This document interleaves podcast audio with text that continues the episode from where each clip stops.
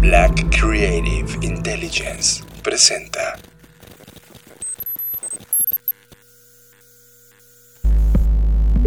Escuchas. Escuchas. Escuchas un podcast de Dixo. Escuchas Creative Talks. Creative Talks. Creative Talks. El podcast donde hablamos de creatividad, Futuro. innovación, Medios. disrupción Y emprendimiento. con Fernanda Rocha y John Black. Por Dixo, La productora de podcast más importante de habla hispana. por Dixo. y nuestras líneas de tiempo se encuentran una vez, una con la otra. Bienvenidos humanos a las Creative Talks Podcast, el podcast donde hablamos de innovación, diseño, creatividad, negocios, futuro, arte, disrupción. Yo soy John Black y es un honor darle la bienvenida y también presentar a Fernanda Rocha. Hola a todos y todas. Seguramente a este punto muchos ya están y ya estamos cansados de esto que empezó como una cuarentena y se convirtió en algo que seguramente nos mantendrá al menos de aquí a fin de año en nuestras casas. Sin embargo, aquí estamos dándole con todo y enfrentando la crisis con toda nuestra creatividad. Este podcast se emite desde Dixo.com y le damos la bienvenida. Estás escuchando Creative Talks Podcast.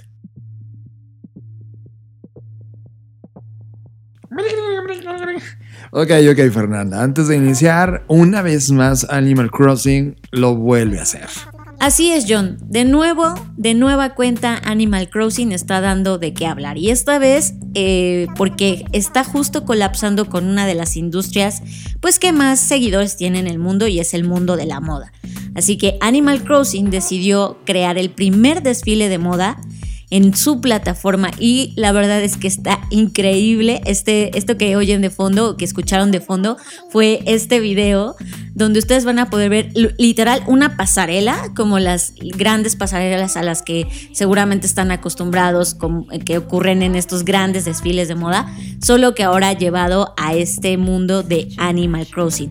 Y quien organizó esto es eh, un festival que se llama Reference Festival y ellos eh, son una organización de moda que tiene sede en Berlín y ellos dijeron, ¿saben qué? Estamos viendo el potencial que tiene esta plataforma, así que vamos a hacer, más allá de un desfile virtual de avatares, vamos a hacer que verdaderamente luzcan y modelen los looks de la temporada inspirados en marcas como Prada, eh, Gucci y todas estas grandes firmas que siempre tienen mucho que expresar en estas pasarelas. Así que la verdad yo les sugiero que busquen este video en YouTube, está disponible. Eh, la forma más fácil de encontrarlo es buscando el Reference Festival y van a ver ahí el Animal Crossing Runaway Show y está padrísimo y es una forma más en la que Animal Crossing nos demuestra que hace mucho que los videojuegos dejaron de ser cosas de niños. Y sabes qué, Fer, me encantaría, me encantaría así ver la cara de todos los directores de diseño de moda en universidades que no están llegando a la velocidad de cómo están ocurriendo las cosas. Y, y ahora mismo que están como eh, desde la arrogancia de eso no es moda, eso no es nada, ¿no? Claro. ahora moviendo toda una eh, nueva industria digital de la moda. Lo cual, eh, si lo analizas en el fondo, es como, vamos, estamos festejando bits y bytes. Pero en el fondo, culturalmente, esto tiene una representación brutal. Eh, me tocó ver también en Grand Theft Auto esta semana.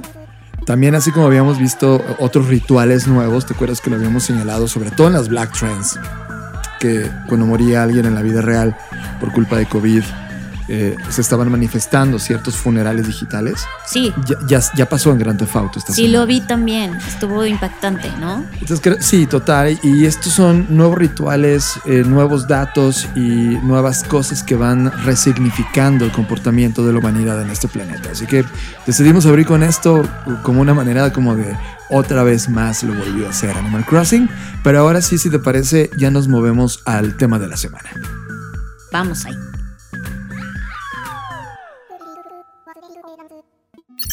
Tema de la semana. Discutimos el tema que ocupó nuestra agenda a lo largo de la semana. Presentado por Black Trends. Las mejores tendencias sintetizadas para ti. Bueno, pues eh, el tema de la semana, esta vez eh, no, la verdad es que no tuvimos tiempo de plantear esta pregunta que veníamos haciendo en redes sociales. Una disculpa por ello, pero es que se nos complicó bastante esta semana. Sin embargo, nos dimos a la tarea, en particular yo estuve eh, leyendo muchas cosas y entre todas las cosas que leí y vi en videos, etcétera, me topé con una autora que se llama Delia Dumetriscu, espero estarlo diciendo bien, Dumetriscu. Y ella, em, entre muchas cosas que hace, dirige una de las áreas de innovación de Trendswatching.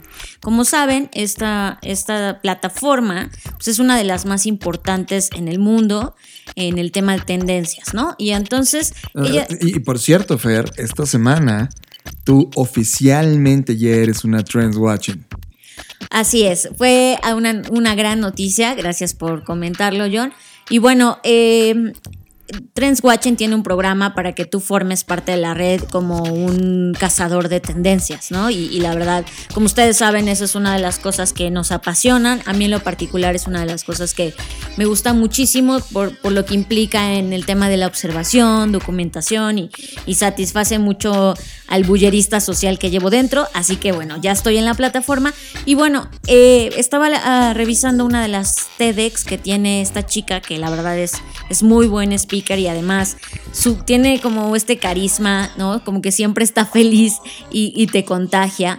Pero a través de esa como angelical forma de explicar, es muy contundente y ella hablaba sobre el, algo que le llaman eh, expectation economy, que es la economía de las expectativas, ¿no? Mucho nosotros en Blackbot habíamos platicado sobre la economía de la relevancia, la economía de la atención, y me gustó mucho complementarlo y contrastarlo con esta hipótesis o esta idea de la economía de, de la expectativa, ¿no? Y bueno, entre todo eso que estaba pensando, entre lo que ya nosotros veníamos pensando, lo que hemos desarrollado en Blackbot, más estas nuevas ideas, pues ya saben, metí todo esto en una licuadora y dije, a ver, ¿cómo conecto todos estos puntos? Y resultó en una idea que se me vino a la mente y es la siguiente. Em, como ustedes saben, el tema de la innovación, y para quienes no, eh, bueno, lo hemos platicado en otros foros, pero el tema de la innovación en síntesis eh, es, es, muy complejo, pero en síntesis se trata de resolver un problema de una forma en la que nunca antes había sido resuelto, ¿no? Y entonces ahí pues vienen cosas como eh, que le anteceden o que son la antesala de la innovación, como lo son la creatividad y antes la curiosidad y antes estas necesidades que tenemos de aprender, este interés, esta cosquilla que te nace, ¿no? Por, por querer responder las cosas, etc. Y entonces una pregunta que, que, que he estado trabajando en estos últimos meses para poder resolverla es, ¿Cómo innovar? O sea, es, creo es una pregunta del millón, ¿no? Mucha gente dice, es que ¿cómo innovo? Es que hay estos grandes casos y ejemplos como Uber, Airbnb, pero es que ellos están en otra cultura, con otro contexto, bla, bla, bla.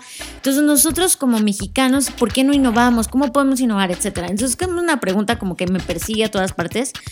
Y, y yo decía, ¿cómo, ¿cómo le doy una respuesta a las personas? Entonces mi respuesta es un poco orientada en este punto. Es decir, nos hemos enfocado, o la mayoría de las veces que la gente pensamos en innovación, pues pensamos más bien como en la novedad, en cosas así como muy locas, las entre comillas, que, que, que son nuevas y que parecen muy espectaculares. Eh, tenemos eso, un poco esa eh, concepción, eh, no sé si transgiversada de, de la innovación, ¿no? Sin embargo, como ya lo decía, la innovación tiene un punto central que es la resolución de problemas. Entonces, pensé, ¿qué problemas resuelve la innovación? ¿no? Y empecé a escarbar y ir hacia atrás y me di cuenta de una cosa que para mí fue muy, eh, no sé, como un descubrimiento, un aha moment, porque dije, claro, los seres humanos, y aquí va mi hipótesis, no hemos cambiado, es decir, a pesar de toda la tecnología que hoy tenemos, de toda la vanguardia que incluso nos ha rebasado en avances en, en todos los aspectos y en todas las aristas, Aún así, con todo y eso, seguimos siendo el mismo ser humano que tiene estas necesidades básicas. Y estaba, por ejemplo, haciendo búsquedas en, Google y buscando información de cuáles son las búsquedas más recurrentes a lo largo de la historia. No estoy hablando contextualmente porque ahorita seguro cambian por el tema del COVID, pero hablando de los últimos años, una de las búsquedas más recurrentes es how to kiss cómo besar. O sea, y digo, ok, tienes toda la tecnología del mundo, estás lanzando cohetes a otros lugares fuera de, la Tierra y tu pregunta sigue siendo cómo besar. Me pareció romántico, nostálgico, me, me, dio cierta empatía como decir, ah, el humano, ¿no? Pero también por otro lado me, me tuve este momento de decir, claro, es que esas necesidades están y van a seguir estando ahí. Lo que está cambiando, lo que en realidad va transformándose es la dirección en la que nuestras necesidades van en un nuevo y especial camino. Es decir, yo sigo teniendo la necesidad de besar, lo único que cambia es que hoy tengo más de 10.000 formas de besar, más de 10.000 lugares donde buscar cómo besar, más de 10.000 formatos, contenidos, videos de cómo besar. Eso es lo que ha cambiado, pero la necesidad está... O hasta manifestar un beso. ¿no? Exacto, ya tengo más formas de manifestar un beso porque antes besar a alguien de tu mismo género estaba mal, ¿no? O sea, hoy, hoy, mandas un emoji. Hoy, hoy mandas un emoji, tienes carita de memoji, ¿no? O sea, hay muchas cosas que, que se han transformado, pero en realidad la necesidad básica, en este ejemplo que estoy poniendo muy banal, de besar, está ahí. Y así podríamos revisarlo con cada una de las cosas. Sabemos que Maslow con su pirámide pues tenía total razón y hace total sentido de, claro, tenemos estas necesidades y por ahí Harvard ha puesto nuevas hipótesis al respecto de que, claro, estas, eh, estas necesidades están totalmente cubiertas o aderezadas con emociones, lo cual evidentemente es totalmente cierto.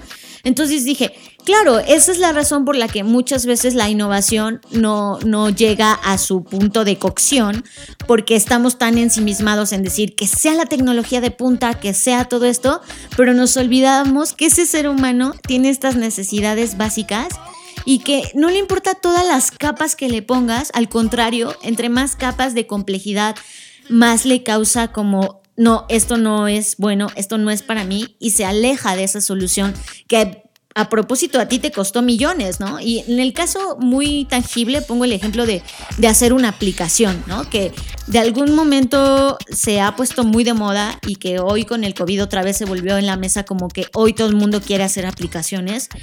Y, y siempre que nos llegan este tipo de casos le decimos, ajá, vas a gastar X cantidad en, en desarrollar una buena aplicación porque hacerlo bien cuesta, ¿no? Podríamos hacerte una ahí de tres pesos, pero hacer una buena con buen UX, UI, etcétera, cuesta. Y esta inversión, ¿cómo va a regresar a ti? Es más, ¿cómo sabes si el usuario le va a parecer lo suficientemente atractiva para descargarla? ¿no? Y, y, no usar las cinco apps que usa toda la vida, etcétera. Entonces pensé, ¿por qué fallamos? Y es justamente en uno, el la primer punto de esta hipótesis es la no atención a estas necesidades básicas que no cambian, lo que cambia es cómo se entregan y los diferentes caminos hacia donde esas necesidades se desenvuelven y van. El segundo punto es, ok, ya tengo aquí bien mapeadas la, las necesidades, pero no se trata solamente de ver las necesidades, porque aunado a esto, lo que va cambiando y lo que verdaderamente cambia de nosotros como seres humanos son las expectativas. Y aquí es donde quiero profundizar porque me di cuenta que justamente este expectation economy es, claro, nosotros vamos cambiando nuestras expectativas conforme va pasando el tiempo, no solo por, por la naturaleza misma de crecer y madurar, es decir, hay como esta, este chiste que la gente hace usualmente de que entre más grande estás, más difícil es encontrar pareja porque te vuelves más exigente, es decir, tus expectativas van increciendo, pero al mismo tiempo, bajo ese contexto, están ocurriendo 10.000 cosas y se están desarrollando nuevas pl plataformas, contenidos, etcétera, que van poniendo nuevos estándares a estas expectativas. Voy a poner un ejemplo. El ejemplo de Uber. Y más allá de que revolucionó, bla, bla, bla, no, no, no me quiero enfocar ahí. Me quiero enfocar en que Uber lo que trajo al mercado fue la expectativa de que el usuario no debe esperar más de un minuto un automóvil o un taxi.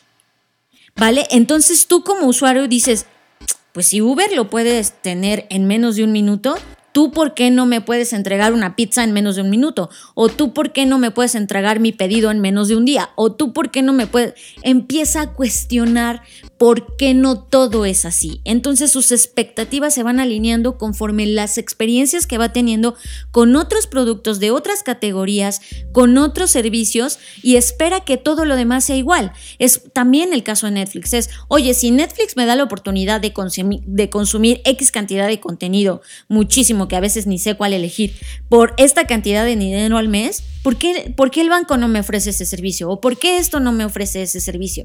Y entonces nuestras expectativas se van transformando hacia lo que vamos viviendo y hacia la tecnología que vamos conociendo y hacia las plataformas que van poniendo estos nuevos estándares, lo cual es, nos lleva a pensar algo que, o más bien no a pensar, a reafirmar algo que ya veníamos platicando en Blackbot, que el siguiente asesino de tu compañía o de tu negocio no es tu principal competidor de mercado, es quien menos lo esperas, porque es quien está poniendo los estándares de expectativas a los usuarios. Es decir, que si tú hoy te dedicas a lo que sea que te dediques y de repente eh, no pones atención que las expectativas de tu usuario es que tú funciones rápido, sencillo, de un solo golpe, sin tantos pasos, porque a eso es lo que está acostumbrado gracias a plataformas como Uber, Airbnb y todas estas, y no pones atención ahí, entonces estás fuera y no necesariamente es un competidor frontal o un competidor que estés mapeando en tu estrategia. Me queda totalmente claro. Eh, cuando empezaste a platicar de esto hace unas horas, todo empezó a resonar. En esta semana tuvimos un par de experiencias académicas. Primero concluimos eh, en Oaxaca un, curso que estuvimos haciendo con la NAWAC y también estuvimos en Icon University en León, Guanajuato. Entonces tuvimos 30, 40 personas que están en un momentum de innovación y esto era una constante. En la semana también ocurrió que Rappi, anunció que va a abrir, va a abrir una división de entretenimiento. Que de hecho eh, aquí te interrumpo un poco, John, porque ya lo, ha, ya lo ha venido implementando. ¿Te acuerdas que te dije hace poco, oye, ya hay unos jueguitos aquí en Rappi, ¿no? Porque seguido nos estamos metiendo a las plataformas y a mí me llamó mucho la atención que Rappi tuviera esta sección de juegos. Y de repente veo las noticias y claro, hace sentido. Y de repente ves lo de Animal Crossing y es Animal Crossing, tomando, retomando el ejemplo, está poniendo un estándar de expectativas de, oye, si Animal Crossing puede crear estos mundos y puede crear esto, si las marcas están sumando eso, ¿tú por qué no? ¿O, por qué a ti no te encuentro acá? Cierto, y, y es que una vez que una expectativa es llenada de forma tan positiva con la experiencia de una marca que sí lo logró, entonces tú ya tienes un nuevo estándar y la nueva expectativa se sube un nuevo peldaño donde dices, oye, esto lo quiero para toda la vida en todas mis actividades sociales. Que, y, ojo, véanlo aquí, estamos yendo muy vanguardistas con Netflix y eso, pero piénsenlo, hace años que cuando se lanzó Google, ¿no? El hecho de que tú pudieras en una búsqueda encontrar lo que estabas buscando fue el momento eureka de Google y, eso generó el modelo de negocio. Pero de ahí también las personas empezaron a decir, oye, si Google tiene la respuesta en tres segundos, yo por qué tengo que esperarte en una llamada telefónica de atención al cliente 10 minutos, 20 minutos, 30 minutos. Exacto. Y una vez que encuentras esa experiencia, es tan solo tiempo, es decir, hay una curva entre que los primeros innovadores se topan con esta experiencia increíble y cuando la masa llega. Y es ahí donde viene la transformación y donde vienen las oportunidades de innovación que tú detectaste, Fer. Exacto, entonces eh, recuerden, llevamos el primer punto que es no olvidar nunca las necesidades básicas que están ahí, ¿no? O sea, siempre van a estar ahí, siempre vamos a ser este humano, estamos evolucionando en muchas cosas, pero hay cosas que se van a quedar para siempre. Por otro lado, esto que estamos comentando de las expectativas, poner foco en las expectativas y preguntarte entonces, a ver, actualmente cuáles son las expectativas? No, pues productos fáciles, sencillos, rápidos, bla, bla, bla, ¿no? ¿Cuáles van a ser las siguientes expectativas? ¿Qué otras compañías hoy están gestando productos nuevos, haciendo cosas nuevas, poniendo el estándar de expectativas que van a transformar a que esto se vuelva? Y, y poníamos un ejemplo yo, ¿no? De, ok, Uber trajo el one click moment, es decir, en un clic tú tenías un taxi en la puerta de tu casa o a donde tú quisieras tenerlo, ¿no? Y eso se permeó a otras industrias. Por ejemplo, Amazon sacó Amazon Dash, que era este botoncito que pegabas en tu refri con alguna compra que ya hicieras, por ejemplo, detergente, en donde tú nada más lo oprimes y cada vez que lo oprimes te llega un detergente, ¿no? Entonces, esta experiencia One Click no solo afectó el- la expectativa del usuario, sino que además se fue mezclando y como dices tú, se fue eh, sumergiendo, por decirlo de alguna manera, en otras industrias y por lo tanto cada vez en más, más culturas, en más contextos y en más, incluso regiones, hablando Es físicamente. es que está impresionante porque hace, hace todavía 10 años hablábamos del three click moment, ¿no? Apple trabajó muchísimo esa cultura de, oye, mis usuarios no tienen que ir más allá de tres clics para encontrar lo que quieran. Es que es ahí donde quiero llegar, John. Tenemos este momento de los tres clics. Luego Uber viene a poner, no, en un clic, mira, en un clic ya estás acá. Y luego viene Dominos en esta velocidad que, que está trayendo, ¿no? Donde dice, oigan, no, ¿saben qué? Yo hice una app que es cero clics. Y en cero clics tienes tu pizza a la puerta de tu casa. Ese es un nuevo estándar que apenas está emergiendo. Pero esa, esa señal que está brotando, esa semilla que va brotando, nos indica que tarde o temprano la gente va a tener esta expectativa de no tengo que dar clic. ¿Qué vamos a hacer cuando llegue ese momento? ¿Estamos listos para ese momento? Eso es lo que deberíamos estarnos preguntando ahora. O deberíamos estar diseñando todo para llegar a ese momento. Por ejemplo, uno de los de, esos momentos de cero clic es, imagínate cuando, cuando haya esta transversal y choquen estas dos grandes señales, cuando todo el análisis neurológico, todo lo que está ocurriendo con las neurociencias de compañías como las de Elon Musk, ya, ni- ya no necesites ni siquiera que pedir con voz a tus dispositivos, sino que sepan que tú estás jugando un videojuego o que estás viendo Netflix o que estás navegando y ya te dio hambre y este reporte neurobiológico en datos sabe que entre las 2 de la tarde y 3 de la tarde despierta tu hambre voraz y tú ya tenías un plan hecho a la medida para cierto consumo calórico y simplemente sin pedir nada te llegue a las 3 de la tarde con 15 minutos tu plato a tu casa sin comprar, simplemente por un tema de comportamiento. Este zero click moment es una de estas grandes tendencias que evidentemente no te enterarías si no tuvieras abierto este radar y no tuvieras esta, esta necesidad de conectar estas tendencias y qué va a significar esto para la cultura de los siguientes años. Y eso, aquí viene el último eslabón de esto que estoy platicándoles. Y es, y esto tiene que ver con, con, ok, ya vimos las expectativas, pero también aquí se gesta una nueva oportunidad, porque puedes decidir tú como compañía decir, ok, voy a seguir el estándar de esto que va adelante y de estas nuevas expectativas, o bien decidir, oye, aquí hay un área de oportunidad donde todos se están volcando al cero clic, pero qué tal que hay una bola de nostálgicos que les gusta todavía darle vueltas al dial del teléfono, ¿te acuerdas? Cuando metías tu dedito y sonaba Claro. Claro, o, lo que le sucede con los viniles y, Exacto. Entonces, ojo, aquí no nada más se trata de ir como a esta velocidad. Tú puedes decidir, no aguanto ese ritmo, no puedo correr a esa velocidad. Pero entonces esta investigación y este radar de entender las expectativas nuevas y las expectativas emergentes y las expectativas ac- actuales te permite entonces generar innovación en diferentes nichos de mercado y enfocarte en diferentes estrategias de mercado en donde puedes atender y dar soluciones a cierto mercado o decidir masificarte, pero ya sabes a lo que te vas a enfrentar y a qué estándares te van a exigir, ¿no? Y entonces ahí es donde la, eh, digamos que las oportunidades se multiplican porque entonces tú puedes decidir en qué punto de todas estas intersecciones vas a atacar y si vas a atacar en el presente o si vas a trabajar con proyectos a mediano y largo plazo. Y eso cambia para siempre las reglas. Una de las, de las constantes en prácticamente todos estos más de 100 días que llevamos eh, encerrados, más de 100 días, son muchísimos más. Eh, la constante de todas las compañías que nos contactan es, quiero innovar, quiero hacerlo ya, quiero hacerlo. Pero no están midiendo realmente qué significa innovar y las consecuencias que esto implica. Primer tema es apostar por un tema de incertidumbre y piensan que ellos innovar es encontrar una fórmula que pueden replicar y que eso puede explicar la realidad de manera inmediata. Y no es así. Es el esfuerzo más grande que hemos visto en la historia en términos de intelectualidad, análisis de mercado, análisis de comportamiento, entendimiento de otras industrias para poder llegar a una conclusión.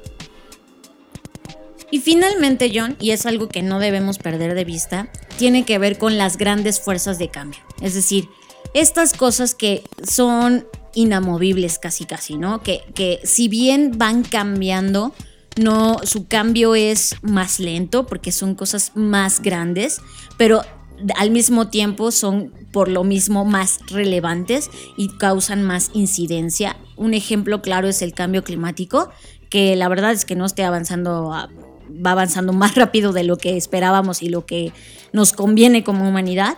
Entonces, eh, estas grandes fuerzas de cambio en donde están los temas políticos, sociales, eh, ya lo mencioné, el cambio climático, todo esto, es algo que tampoco podemos perder de vista, porque, ok, están las expectativas de los usuarios, están sus necesidades básicas, está toda esta innovación generándose, están los estándares que las compañías están poniendo, pero tampoco podemos de perder de vista y, y cegarnos con estos flashazos y decir, ah, bueno, me voy a concentrar en eso, porque si solo te concentras en eso y no atiendes la resolución del problema en estos, en estos grandes fuerzas de cambio, también puedes perderte, porque entonces la gente no solo está esperando que, que- sea rápido, sino que también sea amigable con el ambiente, o no solo está esperando que hagas carne, está esperando que des una nueva propuesta de cuál es la siguiente carne, si va a ser eh, plant-based o cell-based, ¿no? Entonces, creo que hay muchas conversaciones ocurriendo.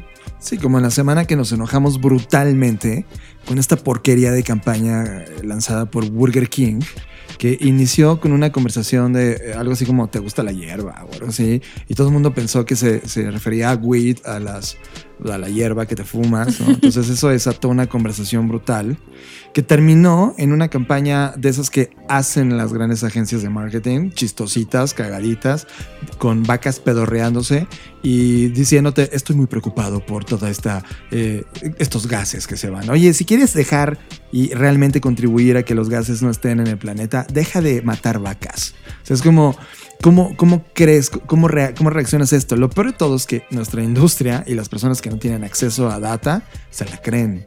Entonces ahí es cuando tienes estas limitantes que yo te decía en la tarde.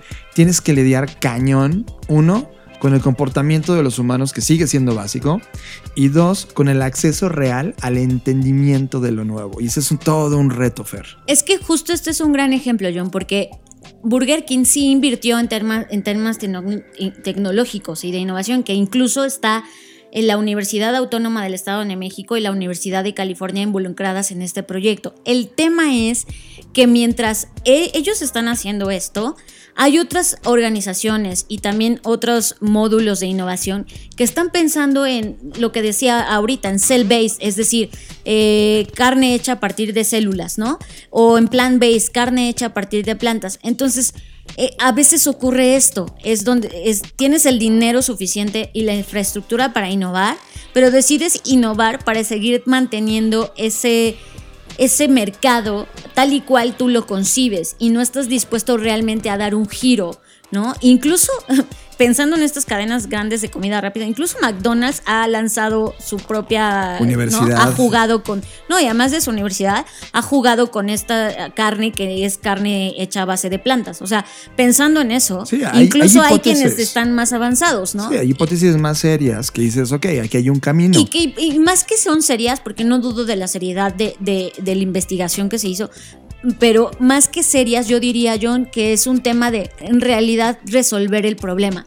Y esto no está resolviendo un problema, solo está resolviendo la visibilidad de marca que Burger King tiene o no tiene. Es decir, está haciendo este greenwashing y gaslighting de decir, 100%. mírenme, a ver, estoy dándole lemongrass a las vacas para que no tengan tantos gases Sí. y por lo tanto el metano no dañe tanto el ambiente. Exacto, ¿no? que cagadito, denme mis premios de Cannes. Ajá, y es como, ok, sí, pero realmente no estás resolviendo un problema, porque si se meten a escarbar la investigación, eh, para empezar, el problema del metano es mucho más, más complejo que solo los gases de las vacas.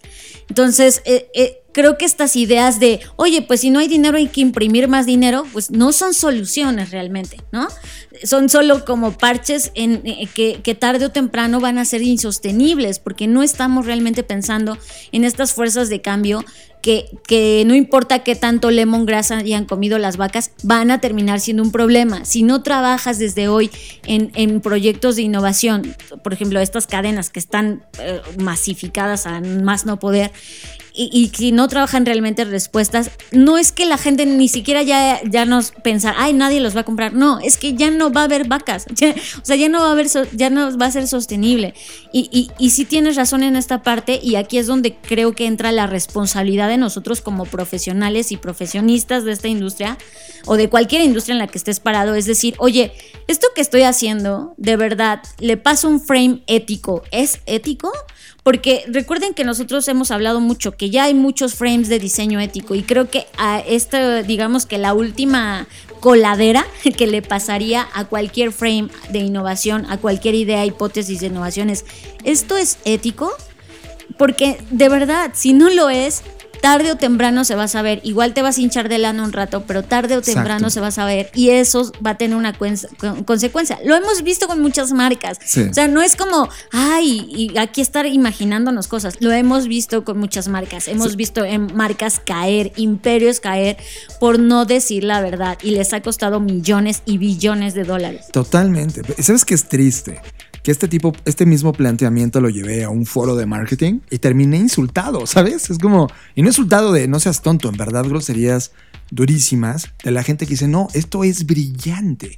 Y entonces te das cuenta que la conversación de un tema de innovación contra el mundo real, uff, dista. O sea, hay una... Es que aquí entra, ¿sabes qué, John? Que lo nuevo es la información que desconoces. Sí, claro. E- Eso es para todos, ¿no? Entonces, entiendo que a la gente le parezca gracioso y le parezca ingenioso, pero a mí lo que me preocupa no es eso. Yo, a, a mí me da igual, yo ni siquiera como Burger King, me da igual, ¿no? Sí, nos pero da igual. pero la, la gente que dice, Ay, bueno, ¿y tú qué autoridad tienes? Bueno, la autoridad, uno, de consumidor, y que, y que es, exijo que se me diga la verdad, y que creo que estamos en un punto hoy más que nunca en exigir que así sea. Porque yo no sé ustedes, pero yo estoy cansada de las mentiras de todos, ¿no? O sea, del gobierno, de, de las marcas, de todos, y creo que es responsabilidad de todos exigir eso. Y por otro lado, la autoridad de decir, es que no es innovación, estás invirtiendo en algo que no soluciona el problema. No necesito haber ganado 80 mil leones, no necesito andar aquí con mi currículum enseñándote qué hice o qué no hice para decirte que esto no es real, porque hay muchísimas investigaciones que se enfocan en que no es real. Ahora, sí que sí, lo que sí aplaudo es que hacen ver que esto que no es real parezca verdad. Eso es, es- son, magos en hacer eso. Esa es su, su gran, este, digamos que habilidad. Pero no está bien, porque decirle a las personas que estás haciendo algo para solucionar un problema donde en verdad no lo estás solucionando, eso no está bien. Si eres director de marketing de alguna de estas compañías, si eres director de marketing nefastamente de esta compañía, gástate ese dinero en apoyo a investigación, en universidades que están tratando de encontrar una hipótesis de innovación que resuelva el problema de comer carne en este planeta. Ahí, ahí te llevarás todos los aplausos. Ahí tú, cada persona que apoyes, recibirás algo más que un maldito premio en Cannes. Este pensamiento de industria necesita cambiar. Pero bueno, ya cerrando ese capítulo, concluimos tu tema de forma interesante en términos de innovación. ¿Te parece que hagamos un- una pausa y regresamos después de esto? Vale.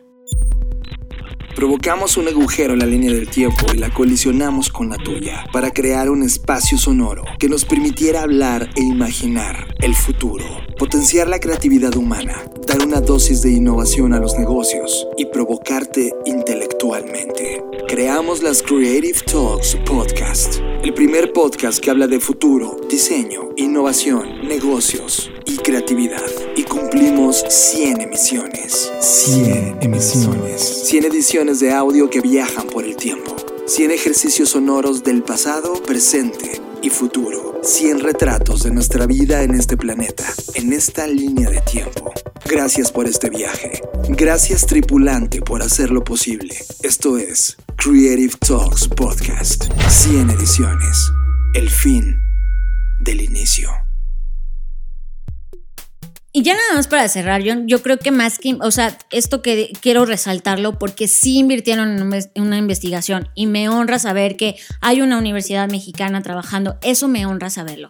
Pero seamos honestos, esto no hace, esto es un, es un un curita en una enfermedad que es un cáncer. Entonces, seamos honestos con lo que hacemos y contémosle a la gente la verdad de las cosas que hay detrás, porque esta solución de darle esta comida a las vacas de verdad va a ser un paliativo en este gran dolor que estamos padeciendo, todos debido al consumo que hemos tenido en los últimos años. Solo quería cerrar con eso, porque si hay una investigación, no, no la estamos demeritando porque está comprobada, pero no es, no es un, algo que vaya a durar a largo plazo, solo es un tema para taparle el sol al dedo, como decimos coloquialmente, y no es justo que vendan esto como algo que es la panacea de ya, ya esto va a solucionar el problema. No es así, es más complejo que eso. Estás escuchando Creative Talks Podcast. Bien, para cerrar la idea de lo que hemos venido platicando, recuerden que tenemos esta, este, este, eh, empezamos hablando de la economía de la expectativa y ya contemplamos eh, el tema de las necesidades, las expectativas, las innovaciones, pero vamos a cerrar con un ejemplo para que esto sea más tangible. Mire, hay un proyecto que se llama, bueno, se llamaba, porque ya, ya no está activo, pero se llamaba ARA. Este proyecto era una idea de un celular modular.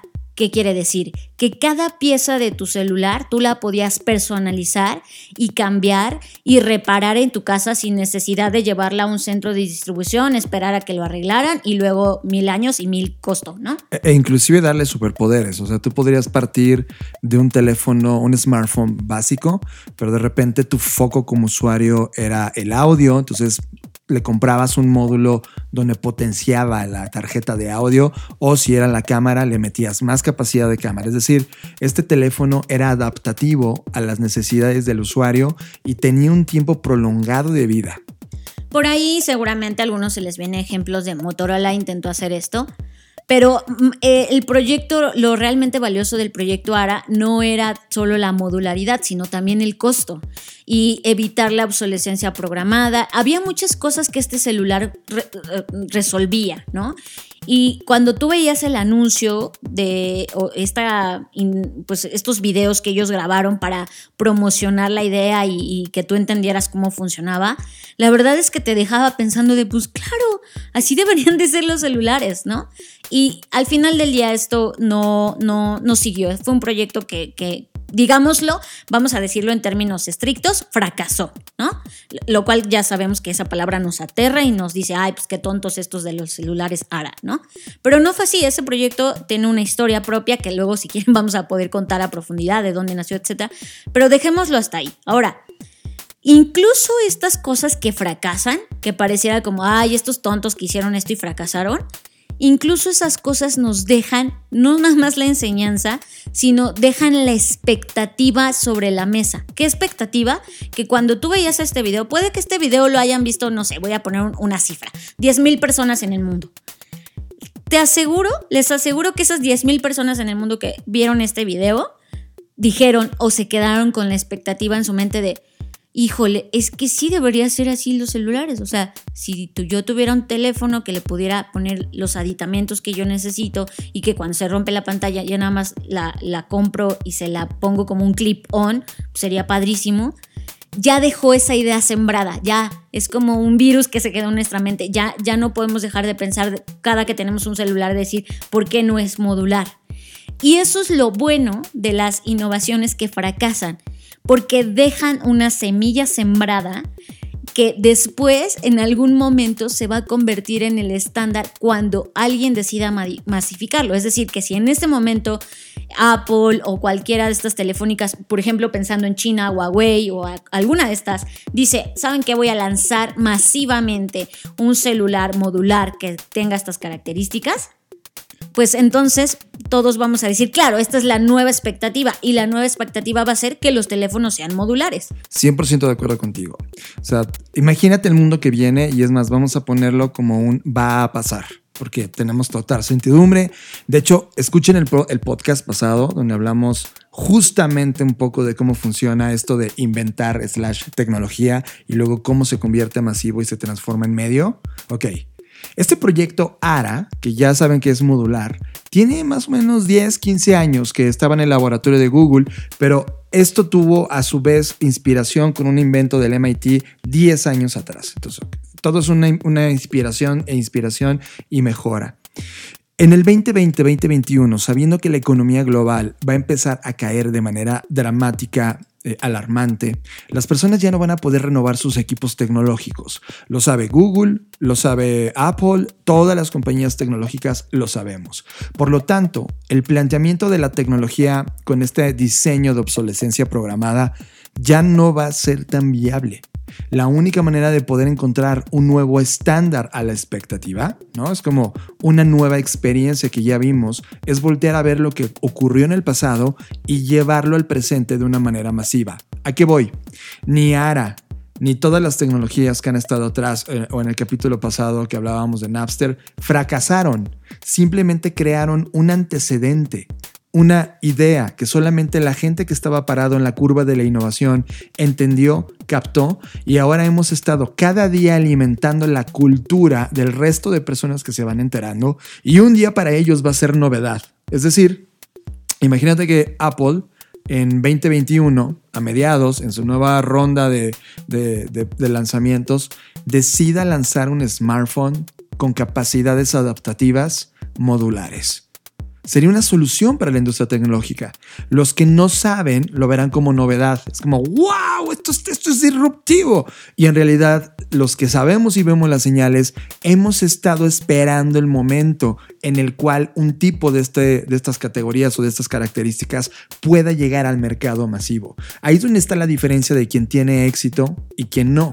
Quien logra prever, analizar, ver las curvas, analizar estas idas y vueltas, porque la novedad del presente fue el diseño de innovación del pasado para quienes estaban inventando esa cosa. Y estamos hablando de ciclos de 10 y 15 años. Y no solo eso, John, no solamente hablamos de ciclos de tiempo, porque incluso ahorita en este mismo tiempo-espacio, no es lo mismo lo que significa innovación para una persona en Japón que para una persona en México, una persona en la India. Y entonces esos esos momentos de, si esto fuera un gran tablero y todos estuviéramos en una carrera, cada quien está en un punto diferente. En, en, el estudio de futuros hay una frase que es que la distopía de unos es la realidad de otros. Y es verdad. O sea, la distopía y la innovación es contextual también. No nada más de tiempo, es contextual. Lo que hoy para mí es innovador, para otras personas no lo es y así sucesivamente. Entonces también por eso yo insistía mucho en el tema de las expectativas ¿Qué expectativas tú estás, con cuáles te estás alineando? ¿Con las de qué audiencia? ¿Con las de qué grupo de personas? Porque indudablemente el diseño, y ya lo publicábamos en uno de los posts de, de la cuenta de Blackbot, el diseño también es una forma de discriminar, porque siempre diseñas para unas personas, para unos cuantos. o sea, hay, hay gente para la que no se diseña. Por ejemplo, hoy había una noticia de eh, que eh, que es esta compañía que compró Amazon de, de venta de zapatos, hoy ya vendía un par, bueno, no un par, más bien un solo tenis o una sola sandalia. Y es claro, porque alguien ha decidido no diseñar para la gente que tiene prótesis y de repente ellos se dieron cuenta de eso y dijeron, ¿sabes qué? La gente necesita comprar solo un zapato, vamos a vendérselo. Entonces, por eso te decía, la innovación a lo que quería llegar con toda esta hipótesis es que no la innovación no es una sola cosa y no viene empaquetada en una sola forma o en una sola figura. La innovación son muchas cosas colisionando en donde yo logré sintetizar que es sí las necesidades de las personas y ahí metemos eh, nuevos comportamientos, expectativas, emociones. Por otro lado está el tema de lo que hablábamos del, de, los grandes estos eh, eh, grandes fuerzas de cambio y finalmente las innovaciones que se van creando, que van creando nuevos estándares. Entonces, a lo que voy es, la innovación no es, y se los digo siempre a los clientes, hoy en la mañana tuve una llamada donde lo repetí, y es, la innovación no es algo o no es solo lo sexy que nos han hecho creer. La innovación es algo muy complejo y de esa forma que hay que contemplar tantos elementos, es en donde debemos profundizar, no nada más pensar, ay, voy a inventar algo nuevo, voy a hacer esto algo nuevo. No se trata solo de novedades, sino se trata de cómo eso incide en la cultura de manera positiva o negativa. Somos adictos a las tendencias. Las compañías nos pagan por obtenerlas.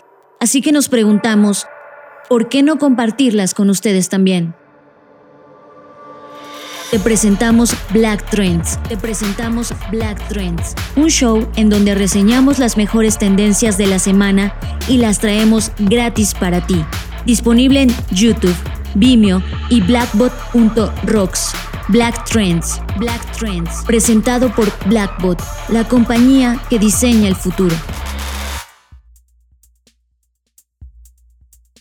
Fernanda Rocha, a estas alturas ya son dos días de que Twitter sufrió el mayor evento de ataque cibernético, de hacking, que en palabras reales es cracking de su historia. Y más allá de analizar lo que el chisme de las quién estuvo involucrado, etcétera, lo que nos toca a nosotros analizar es el acontecimiento. Es decir, ocurrió el ataque, ocurrió de manera eh, global, ocurrió con personas que tienen una capacidad mediática y masiva de personas.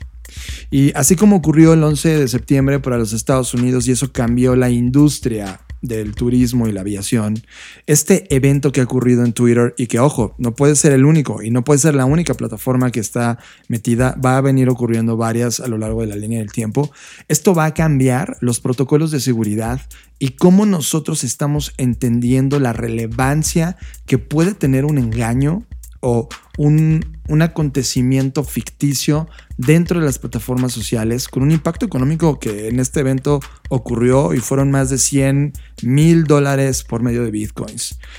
¿Tú cómo lo ves? Mira, eh, creo que aquí lo, en lo que hay que poner foco es justo lo que está ocurriendo en el momento, es decir, ahorita la Oficina Federal de Investigaciones de Estados Unidos pues le está exigiendo a Twitter que le dé toda la información de quién es y quién tiene acceso a qué niveles de información. Y por lo que se rumora, porque no está confirmado, hay muchos empleados de nivel medio que tienen acceso poderoso no solo al sitio, digamos que a una parte, sino a toda la administración de, Twitter, ¿no? De todo lo que está en el back. Entonces creo que aquí lo que hay que resaltar, hablando y tratando de, tratándolo de unir sin forzarlo al tema anterior, es, nunca debemos olvidar, de verdad, nunca debemos olvidar que estamos tratando con seres humanos y, y que y que en medida que el ser humano tenga acceso o no a ciertos uh, información, etcétera, no dudemos que la va a usar, ¿sabes? Entonces, es, horrible porque eso habla de los grandes niveles de desconfianza que hoy hay a nivel generalizado en la humanidad, pero es una realidad. Y creo que aquí para mí lo que sigue es eh, uno, que esto va a dañar no solo la reputación de Twitter, sino de todo el ecosistema digital, ¿no? esto le va a dar más pretextos a los gobiernos para regularlo, controlarlo y lo que siempre hemos platicado acá, de que la privacidad pues ya dejó de ser nuestra hace bastante tiempo y que ahora los gobiernos tengan este pretexto de decir, bueno, es que si yo no lo regulo, tú no eres capaz de regularlo y yo sí me voy a encargar de regularlo, ¿no? Y ya sabemos bajo qué intereses, dependiendo de quién esté en el gobierno, etcétera. Eso por un lado.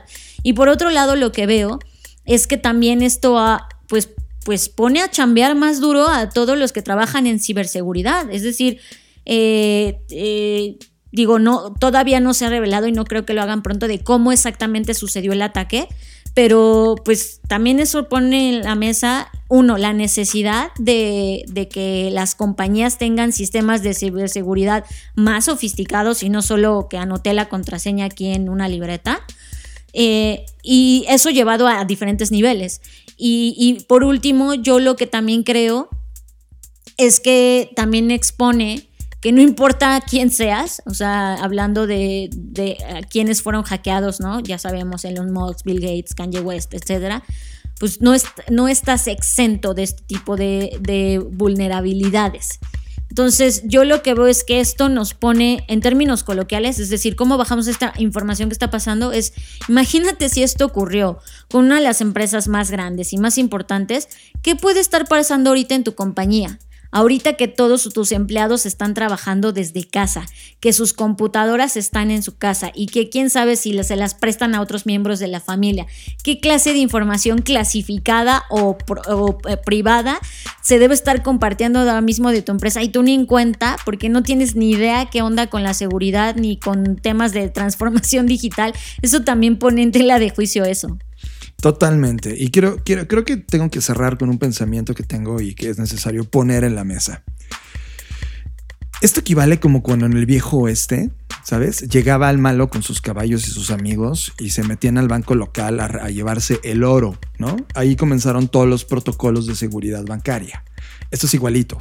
Todos los protocolos de seguridad tecnológica inician a partir de este evento, que se hizo un evento ya masivo, escandaloso, y que además el segundo golpe en la mesa, Fer, tiene que ver, por ejemplo, ¿qué, qué estará pensando en este momento Elon Musk? Que en su perfil de una red social que no es de él, pero ojo, él está lanzando en este momento Starlink este sistema de Internet por satélites de SpaceX. Ya dieron a conocer también en la semana cómo va a ser esta antena que vas a colocar en tu casa para poder obtener Internet gratuito de Starlink. Imagínate qué pasaría si no tienen los protocolos correctos de seguridad como para tener que Starlink tenga la estabilidad de seguridad que necesita el mundo. Es un nuevo planteamiento y este acto de hacking o cracking definitivamente es un golpe a la mesa de decir, oigan, pónganse las pilas porque fue muy fácil hacerlo y ustedes están jugando o están intentando poner un juego más donde suena delicioso participar y si ustedes no van a hacerlo seriamente en términos de seguridad, creo que el mundo puede llegar a uno de esos escenarios que un día tú y yo escribimos distópicos que se llama blackout y un blackout en, una, en un ambiente donde dependemos de la tecnología puede ser fulminante para la civilización como lo conocemos. Sigue a Fernanda Rocha en sus redes sociales. Twitter, Fernanda Roche. Instagram, soy Fernanda Roche. Sigue a John Black en sus redes sociales.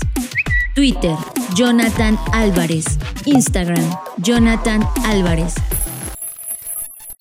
Media.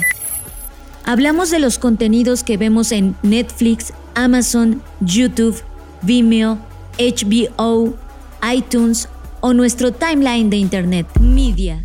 Media es presentado por Blackbot, la compañía que diseña el futuro.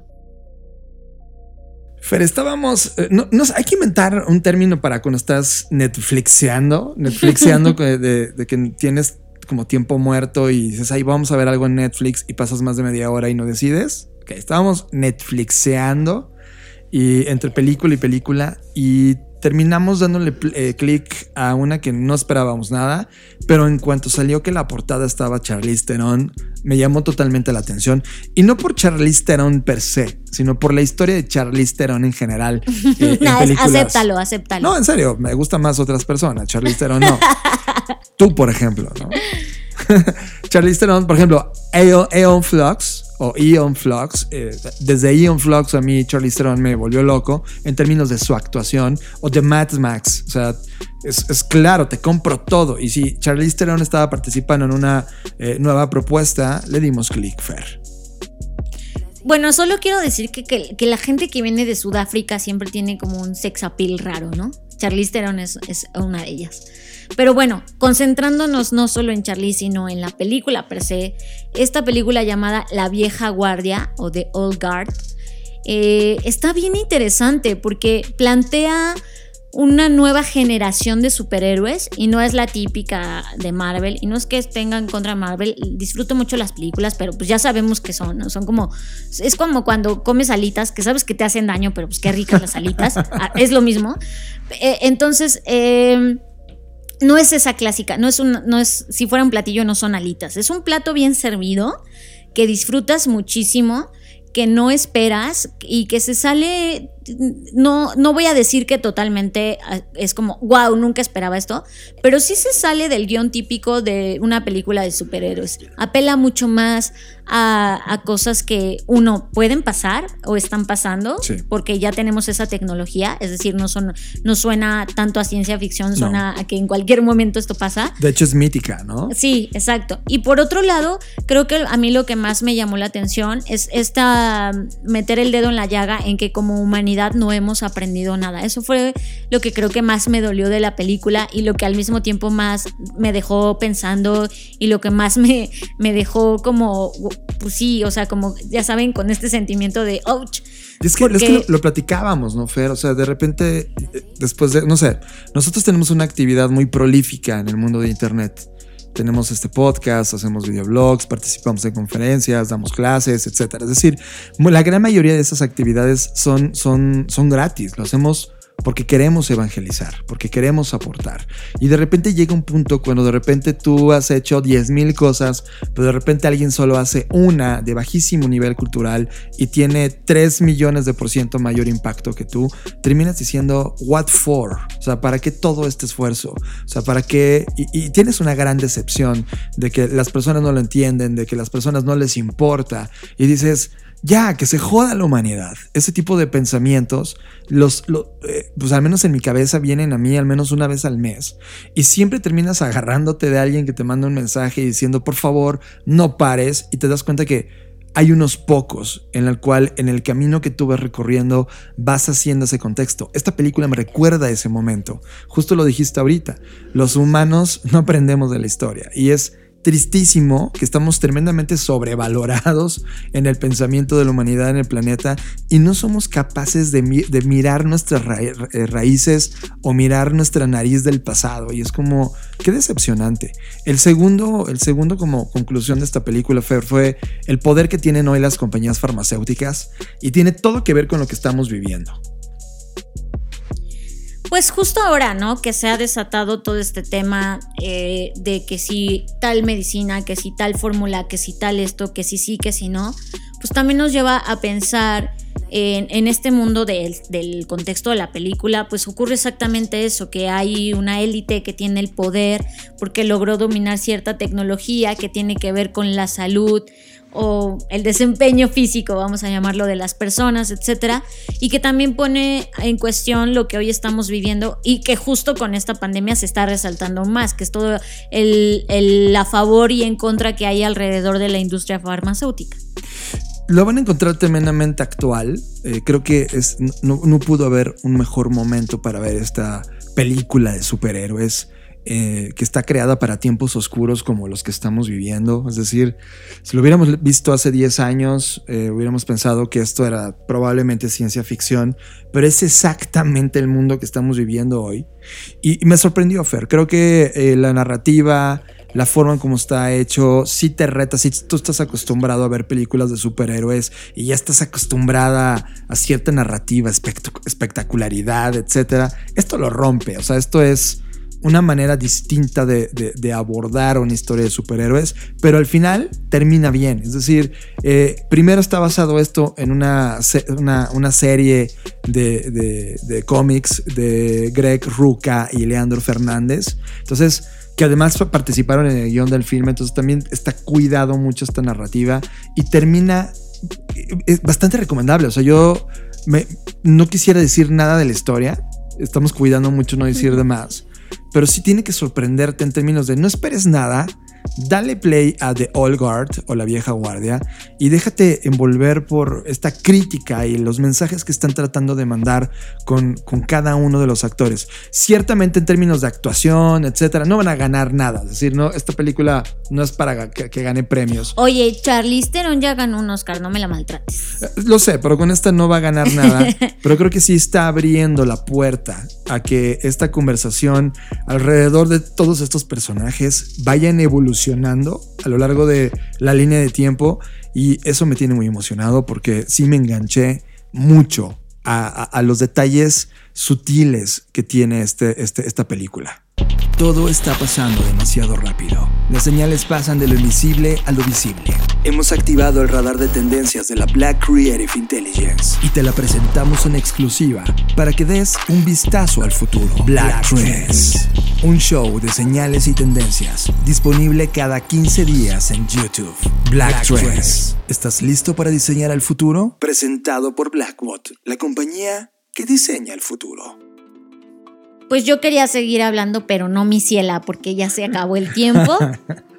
y entonces, pues tenemos que esperar hasta la próxima semana. Se va muy rápido el tiempo. Sé que suena repetitivo y a cliché, pero en verdad se los prometo que se va rapidísimo el tiempo. Es que es impresionante, Fer, porque esperamos toda la semana que llegue este día de grabar, ¿no? Y de repente cuando ya llega a grabar, se va. que ya se acabó, porque. Es, es como respirar así fuerte y de repente ya cuando lo sacas ya se acabó. Así es, pero no me quiero ir sin antes eh, recordarles que nos estamos acercando al capítulo 100, al episodio 100 de este, de este programa llamado Creative Talks.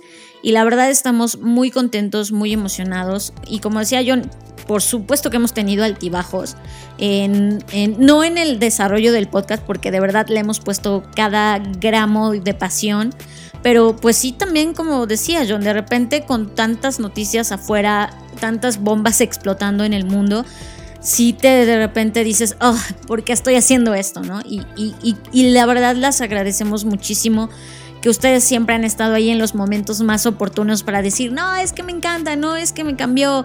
Y justo la pregunta que hacía el podcast pasado, la repito nuevamente, que nos vayan compartiendo cuál fue el podcast que más les hizo simbrar, que más les dejó vibrando, que más los hizo enojar, que más les gustó, que menos les gustó. Cuéntenos cuál, cuál ha sido su experiencia a lo largo de este contenido. Me, les voy a compartir un poco algo. Eh, eh, nos llegó un mensaje de oigan, necesito que me pasen una recomendación porque voy en el episodio tal del podcast. Y, yo no, pues no, ya vamos en otra, ya esa recomendación ya evolucionó porque ya vamos en el episodio 91 y me dijo, ¿qué es que apenas voy el 15? No, no, no, tengo que apresurarme a ver todos, a escuchar todos los episodios en una sentada, ¿no?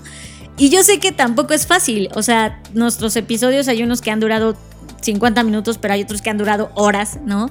Y la verdad, este, estoy muy agradecida porque ustedes se han adaptado a nosotros de una forma que no puedo más que agradecer y me gustaría y les invito a que compartan estos momentos que se vuelven valiosísimos y que se vuelven parte de esta historia que estamos escribiendo al final del día juntos. Y me encanta porque hay varias personas que ya comenzaron. Le mandamos un saludo a Mariana BV, que además esta semana cumplió años ella es una artista de concepto y trabajó como diseñadora en Deloitte, por ejemplo, y sinceramente nos compartió una historia fascinante que ya, ya se las contaremos cuando lleguemos al episodio 100. Gracias y un saludo a todos los que están dejándonos mensaje. También recuerden que tenemos distintas colaboraciones. Black Trends está en YouTube, así que pongan Black Trends, Blackbot en YouTube y se van a encontrar con los contenidos que están ahí. Eh, QRT, que es un programa de radio en la Ciudad de México eh, que estamos haciendo semanalmente recomendaciones de algunas apps o cosas que nos encontramos. Un abrazo a toda la comunidad QWERTY y a Diego que nos ha invitado a este proyecto. Y también en nuestras redes sociales, Fer. En mi caso, arroba Jonathan Álvarez en Instagram y en Twitter. Eh, próximamente estaré moviéndome mucho en People, ¿cómo se llama? People. Sí, ya, prometo dedicarme esta semana. Eso dijiste y no nos cumpliste. No había manera, era, era hacerlo o, no cumplir. O morir. Con, o, no cumplir con los proyectos de la semana de Blackbot. Entonces, este, pues tuve que tomar decisiones, muchachos. Muy bien, pues a mí me pueden seguir como Fernanda Roche en Instagram, en Twitter principalmente. En Facebook de repente pongo algunas cosas, pero la verdad es que solo soy más un observador. En Twitter, en Instagram es donde más activa estoy. En Instagram eh, lo he abandonado un poco, tengo que confesar, pero tengo muchísimas fotos que estoy curando porque quiero subir. Y además ahí está como más cercano, me han mandado mensajes directos, lo cual le agradezco mucho, entonces ahí estoy. Y para alguien que quiera como agregarme también en LinkedIn, porque me preguntaron si tenía LinkedIn. Sí tengo LinkedIn, estoy ahí, búsquenme como mi nombre completo es María Fernanda Rocha Ángeles y pues ahí andamos. Y si no, googleé nuestro nombre y ahí tarde o temprano nos van a encontrar. Sí, además LinkedIn es tan aburrido. Ya sé, pero hay, quien quiere saber si tiene. ahí estamos. Súper aburrido, súper pretencioso, súper falso. Ah.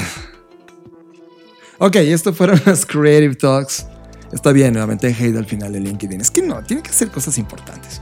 Nos escuchamos en una semana o antes si tú estás en una línea de tiempo distinta. Vale, pues nos vemos en el futuro. Bye. Provocamos un agujero en la línea del tiempo y la colisionamos con la tuya para crear un espacio sonoro que nos permitiera hablar e imaginar el futuro, potenciar la creatividad humana, dar una dosis de innovación a los negocios y provocarte intelectualmente. Creamos las Creative Talks Podcast, el primer podcast que habla de futuro, diseño, innovación, negocios y creatividad. Y cumplimos 100 emisiones. 100 emisiones. 100 ediciones de audio que viajan por el tiempo 100 ejercicios sonoros del pasado, presente y futuro. 100 retratos de nuestra vida en este planeta, en esta línea de tiempo. Gracias por este viaje. Gracias tripulante por hacerlo posible. Esto es Creative Talks Podcast. 100 ediciones. El fin del inicio. Dixo presentó Dixo presentó Creative Talks. El podcast en donde hablamos de creatividad, innovación, medios, disrupción y emprendimiento. Con Fernanda Rocha y John Black. Por Dixo, La productora de podcast más importante de habla hispana. Nos escuchamos en el futuro.